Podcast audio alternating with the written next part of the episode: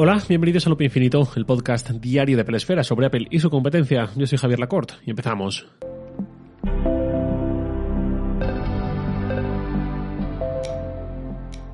Este episodio viene por cortesía de un oyente, Enrique Comba. Enrique me envió un mail hace unos días tocando un tema que, sin ser súper frecuente entre los mails que me llegan, sí he salido alguna que otra vez y dije, mira, le respondí, pero también le dije, me lo llevo a la semana que viene en algún episodio porque esto es algo que creo que preocupa a bastante gente y si no le preocupa a día de hoy, lo hará en un futuro, sobre todo en cuanto empiecen a usar aplicaciones de este tipo o lo que sea. Que está muy bien, que yo las uso, pero pueden dar pie en algún apartado a interpretaciones confusas y a preocupaciones que no deberían ocurrir. Ahora enseguida me vais a entender. Eh, os leo el mail de Enrique, saltándome la intro muy amable como siempre. Una vez dicho esto, te dejo con mi pregunta relacionada con la RAM de los M1 Pro y Clean Mac. Soy usuario de MacBook Pro desde hace muchos años. He pasado por muchas versiones. También soy usuario de iCloud Drive, 2 teras, para tener todo mi ecosistema organizado y al alcance en cualquiera de mis dispositivos. Por esa razón y por los precios tan altos de almacenamiento en Apple, suelo adquirir equipos con tamaños más contenidos de disco duro. Supongo que seremos una gran masa de usuarios en mi situación. Lo primero que hago al configurar mis equipos nuevos, en este caso MacBook Pro M1 Pro 16 GB y 512 GB de SSD, es instalar Mac. La herramienta tiene un icono donde te muestra el uso de la RAM y te deja liberar algo de memoria en momentos críticos. Y aquí es donde surge mi duda, que quería compartir con los demás usuarios de este dispositivo. Cada vez que abro un programa exigente, ya sea Premiere o After Effects, veo como la RAM se queda en cifras muy ajustadas. De hecho, incluso si no uso de aplicaciones tan exigentes, la RAM que usa el Mac es alta. Suelo dejarme 5 o 6 GB y el resto está en uso incluso con procesadores de texto plano. En mi anterior Mac, un i7 con 16 GB de RAM, un MacBook Pro Retina, no saltaba casi nunca el uso excedido de RAM y sin embargo con los M1 Pro me salta más veces de las que desearía. ¿Crees que esto se produce porque el My Mac no es capaz de leer bien la gestión de memoria de los M1 Pro o por el contrario es más fiable en estas últimas actualizaciones y ahora muestra la realidad del consumo? Queda decir que el equipo responde de maravilla en todos los procesos creativos y de renderización, es asombrosamente rápido, pero cada vez que veo esa ventana de exceso de RAM me salta la duda. De hecho, suelo cerrar el programa para no obsesionarme.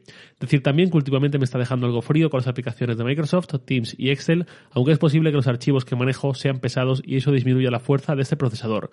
Una vez más, gracias por tu podcast, Javier. Te deseo muchos episodios más. Pues muchas gracias a ti, Enrique. A esto me refería cuando hablaba de preocupaciones excesivas por interpretaciones confusas de lo que aplicaciones como Mac o cualquier otra de este estilo transmiten sobre la RAM utilizada en cada momento. Yo también pasé por ahí. Yo también amplié la RAM al comprar algún Mac y luego observé horrorizado cómo parecía nunca ser suficiente y tender siempre a llenarse, tender a ser ocupada lo bruto y provocar esa especie de ansiedad por falta de RAM que deriva en la preocupación de empezar a matar procesos, hacer aplicaciones, hacer lo que sea para mantener la raya y ver cómo la gráfica de RAM utilizada empieza a caer satisfactoriamente. Pero eso no tiene sentido o no tiene demasiado sentido. O hay que saber contextualizar y dar la importancia que tiene a esta cuestión. Me explico. La RAM, aunque como tal lleva décadas y décadas con nosotros, ha ido cambiando en su forma de ser gestionada y utilizada a nivel general y también a nivel del Mac en particular de macOS. Uno de los últimos grandes cambios tuvo lugar en 2013, que fue cuando llegó macOS 10 Mavericks. Aquel año Apple implementó la memoria comprimida, que tampoco era algo nuevo, hace décadas que eso estaba inventado, pero cayó en desgracia, creo que los 90 o así, por problemas de rendimiento, sobre todo, porque aplicar esa compresión a los archivos que estaba utilizando la RAM se comía demasiada CPU y al final era un poco lo comido por lo servido, no tenía sentido ese proceder. Con el abaratamiento más reciente de procesadores de varios núcleos que han llegado a nuestros equipos en los últimos lustros, la memoria comprimida dejó de dar estos problemas de rendimiento, ya hubo capacidad de gestión suficiente sin que se comiese demasiado uso de CPU esa compresión y volvió a ser una opción a considerar, y Apple la consideró y lo volvió a traer al Mac. De hecho, si abrís en el Mac el monitor de actividad y lo vais a la pestaña Memoria, que es donde muestra todos los procesos que están usando RAM, abajo a la derecha veréis que desglosa esa memoria usada en tres apartados. Memoria de apps, memoria física y memoria comprimida. Esa memoria comprimida, que volvió a la vida y a la aceptación hace nueve años, es lo que sugiere su nombre, es una compresión, para que quepa más en un mismo espacio. Igual será un poco estupidez, como el software de los 90 que te aseguraba que te iba a aumentar la RAM vía software, una estafa que tuvo bastante éxito, SoftRAM se llamaba, lo de la memoria comprimida igual será un poco así, pero no, es real, es legítimo, es funcional. ¿Para qué comprimir? Pues para tener más a mano todo aquello que cree que vamos a poder necesitar, ya sea porque son acciones habituales en el sistema, como porque son aplicaciones que tenemos abiertas, pero no en una ventana en uso, sino, ya sabéis, la típica aplicación abierta con el puntito debajo de su icono en el dock, aunque realmente no tengamos nada a la vista ni en proceso. Esa es la RAM de esta era y así la tenemos que entender, bajo el mantra que dice que toda memoria RAM no ocupada es memoria RAM desperdiciada. La memoria RAM no es solo capacidad para aguantar procesos, sino también para tener un acceso más rápido, instantáneo, a cualquier cosa o casi cualquier cosa que necesitemos. Aunque nos agobie, aunque sintamos que nos estamos ahogando cuando vemos un indicador demasiado alto en la RAM, no significa que vayamos ahogados, o, sí, pero no necesariamente, mejor dicho, suele significar que el sistema tiene muchos elementos en caché y eso nos hará experimentar una mayor fluidez cuando pasamos de una aplicación a otra, cuando se reproduce un sonido de lo que sea, cuando cualquier cosa que ocurra en el Mac ocurrirá antes si el sistema la tiene cacheada en segundo plano y lista para ser ejecutada, proyectada, reproducida o lo que sea. De hecho, si vamos nuevamente al monitor de actividad a ver qué está consumiendo la memoria, vamos a ver un montón de procesos, tanto del sistema como de aplicaciones de terceros, que igual no estamos usando, pero que están ahí para que en el momento en que vayamos a usarlas, sobre todo las de uso más cotidiano, estén preparadas. Y de hecho, la mayoría de aplicaciones actúan también de esta forma. Son codiciosas con la RAM, son glotonas, precisamente para que la percepción que tengamos sobre ellas es que funcionan muy bien, muy ágiles, y eso también se consigue ocupando ese caché en nuestra RAM. Si en un momento dado tenemos que pasar a un proceso muy pesado, con un consumo de recursos muy elevado, como lo que decía Enrique, un After Effects, algo así, el sistema ya se irá encargando de ir liberando esa RAM de cortesía, esa RAM para aprovechar su capacidad con un por si acaso en mente, para centrarse en aquella que vamos a necesitar de verdad aquí y ahora. Una vez pase ese arreón de trabajo, pues nuevamente a llenar RAM con todo aquello que quizás necesitemos y que es mejor tener listo. Por hacer un símil, el Mac con la RAM es como yo con el maletero de mi coche, tanto el maletero como tal como su doble fondo en el que caben cosas. Podría estar vacío, pero yo aprovecho para meterle cosas.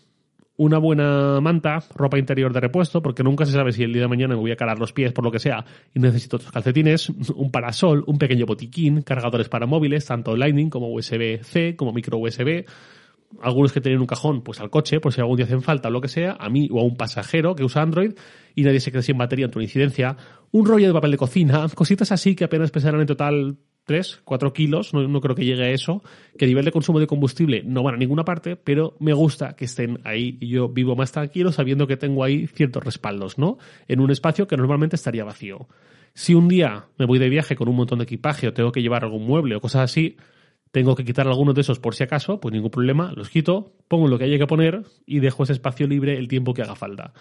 Eso es la RAM, es un maletero lleno de objetos por si acaso, que no debe agobiarnos ver demasiado lleno porque realmente antes o después seguramente los vamos a necesitar y daremos gracias por tenerlos ahí a mano y no tener que irnos no sé dónde a buscar nada perdiendo tiempo.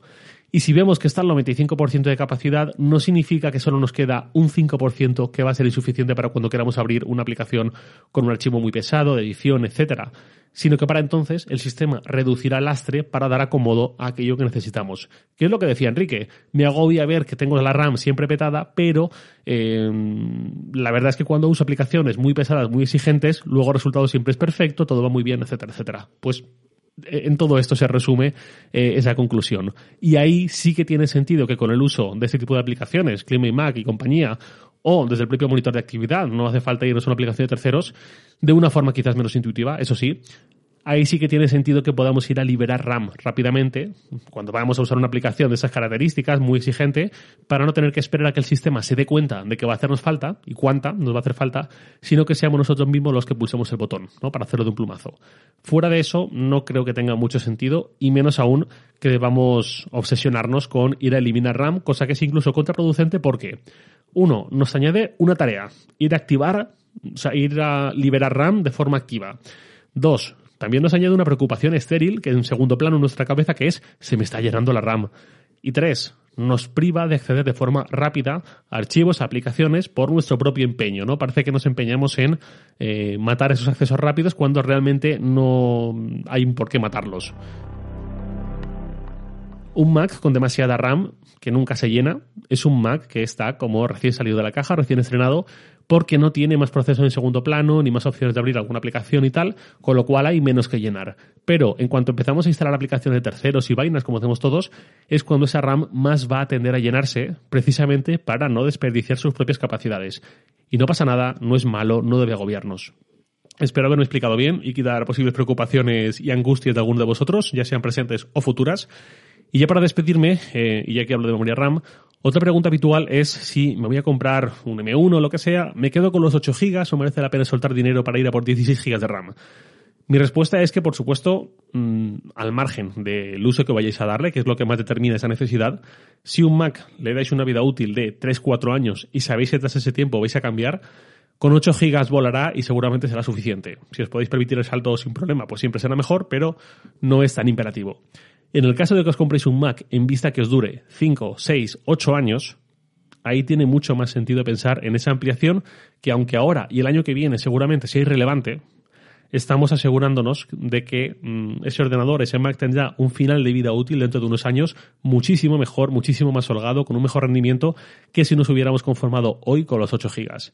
Y nada más por hoy, lo de siempre, os leo en Twitter, arroba jlacort, y también podéis enviar un mail a lacort.sataka.com.